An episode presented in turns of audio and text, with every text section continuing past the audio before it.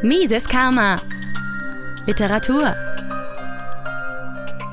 Wer sich nicht selbst befiehlt, bleibt Knecht. Ein Artikel von Claudio Grass erschien am 28.11. auf der Website insightparadeplatz.ch und am 11. Dezember 2020 auf der Website des Ludwig von Mises Institut Deutschland. Was wir während dieser Corona-Krise erleben, erinnert im Grundsatz an die vergangenen Kulturrevolutionen.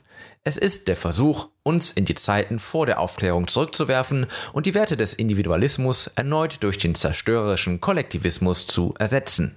Der Staat degradiert den Bürger zum Mittel zum Zweck und spricht ihm seine Mündigkeit als einzelner Mensch ab.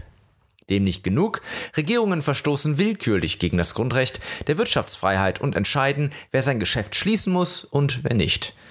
Die US-Freiheitsikone Ron Paul schrieb zu Beginn dieser Plandemie folgendes: Zitat: Regierungen haben weder das Recht noch die Autorität, uns zu sagen, welche Geschäfte oder andere Aktivitäten wesentlich sind. Nur in totalitären Staaten beansprucht die Regierung diese Autorität. Wir sollten all diejenigen ermutigen, die friedlich aufstehen und von ihren gewählten Repräsentanten Rechenschaft verlangen. Sie sollten damit nicht ungestraft davonkommen. Zitat Ende. Unsere freiheitlich-liberale Gesellschaftsordnung beruht auf der Erkenntnis, dass der Mensch das unverhandelbare Eigentum an seinem Körper und Geist besitzt. Nicht ein Kollektiv, sondern das Individuum entscheidet über sein Leben. Denn wenn ihm der Selbstbesitz nicht gestattet ist, gibt es in den Worten des Sozialphilosophen Hans-Hermann Hoppe lediglich zwei weitere Möglichkeiten. Entweder die kommunistische eines universellen und gleichen Eigentums am anderen oder die mit Eigentum einer Gruppe an einer anderen, somit ein System der Herrschaft einer Klasse über eine andere. Weitere Alternativen gibt es nicht. Die westliche Kultur beruht auf dem Verständnis, dass der Mensch im Gegensatz zum Tier über die Gabe der Vernunft verfügt. Zudem ist der Mensch in Freiheit geboren und sofern er kein Zwang oder Gewalt, mit Ausnahme der Selbstverteidigung, gegenüber anderen anwendet, hat er das Recht, in Ruhe gelassen zu werden. Der klassische Liberalismus definiert Freiheit als die Abwesenheit von Verletzungen der Person oder des Eigentums eines Menschen durch einen anderen. Zudem existiert das Bewusstsein, dass man alle Rechte in Form einer Argumentation vertreten können muss. Dies setzt voraus, dass der Argumentierende sich selbst besitzt, denn sonst gäbe es kein handelndes Ich. Niemand kann somit die Aussage, es gibt privates Eigentum und jeder Mensch ist ein Selbstbesitzer, bestreiten, ohne sich in Widersprüche zu verwickeln. Was Recht und Unrecht ist, hängt somit nicht von der menschlichen Willkür ab, sondern bestimmt sich nach objektiven, natürlichen Sachverhalten, die die menschliche Vernunft ergründen kann. Nehmen wir als Beispiel die kollektive Maskenpflicht. Wenn ich einem gesunden Menschen gegen seinen Willen eine Maske aufzwinge, so ist diese Handlung Unrecht, und zwar völlig unabhängig davon, ob ich gerne hätte, dass sie recht sei. Ich mag alle anderen Menschen von der Richtigkeit meines Tuns überzeugen. Ich mag eine Abstimmung organisieren, in der mir alle beipflichten. Dennoch ist meine Tat Unrecht. Sie ist Unrecht, auch wenn alle Menschen meinen oder fantasieren, sie sei recht. Derjenige, der bewusst respektive eigenständig denkend durchs Leben geht, erkennt, dass unsere politischen und wirtschaftlichen Systeme erneut durch marxistisch-zentralistische Thesen korrumpiert wurden und zwangsläufig das Kollektiv über den Einzelnen stellen. Marx und seine Glaubensbrüder verabscheuten natürliche Autorität, die Menschen zur freiwilligen Annahme eigener Vorschläge bewegt. Sie ersetzten diese durch willkürliche Macht. Marx und seine kollektivistischen Glaubensanhänger stehen für die Herrschaft des Menschen über den Menschen. Als fremdfinanzierter Intellektueller, der nie für den eigenen Unterhalt in der Privatwirtschaft gearbeitet hatte, sah er nur zwei Klassen von Menschen und kaschierte seine Machtgier und sein Anmaßen von Wissen hinter dem Etikett eines Gutmenschen. Marx und seine Anhänger versprechen, den Himmel auf Erden zu erschaffen, das Paradies durch Menschenhand geformt.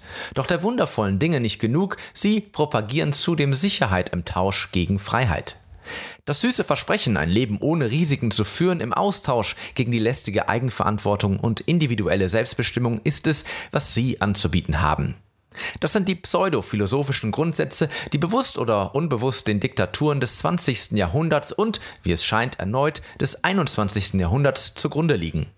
Es ist die daraus resultierende Selbstüberschätzung, wonach sich manch einer aufgrund seiner Weisheit befähigt sieht, anstelle Gottes auf Erden zu schalten und zu walten.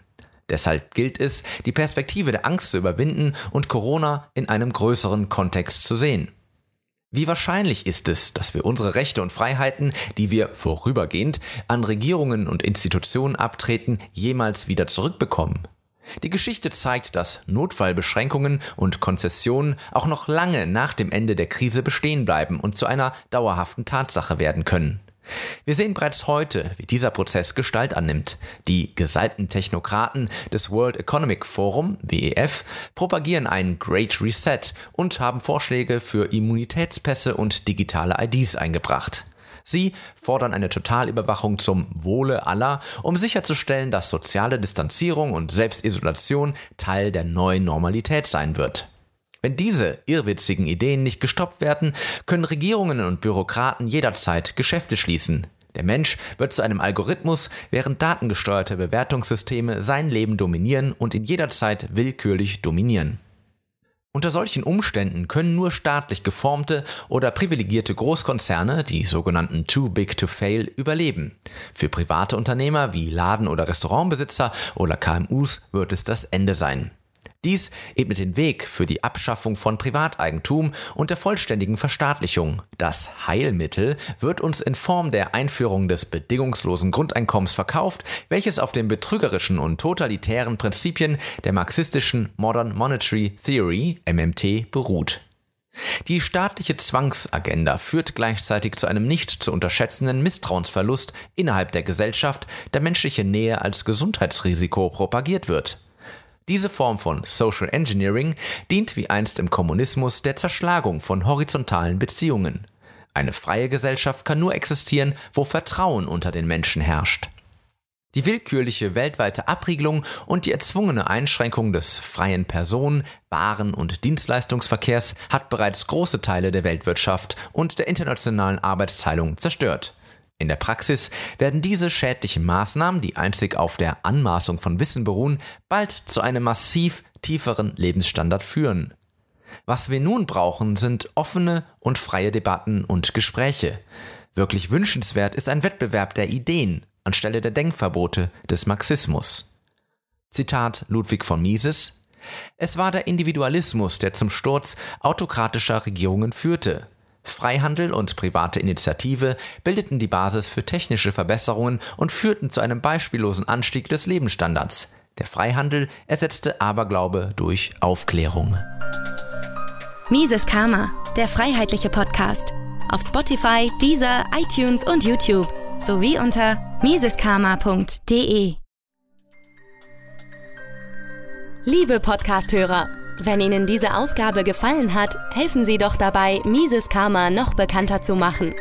Teilen Sie diese Episode in sozialen Netzwerken. Erzählen Sie Ihren Freunden und Bekannten davon. Hinterlassen Sie einen Daumen nach oben auf YouTube oder schreiben Sie eine Bewertung auf iTunes. Jede noch so kleine Interaktion hilft dabei, den Podcast zu verbreiten. Anregungen und Kritik können Sie über das Kontaktformular auf miseskarma.de einreichen. Vielen Dank!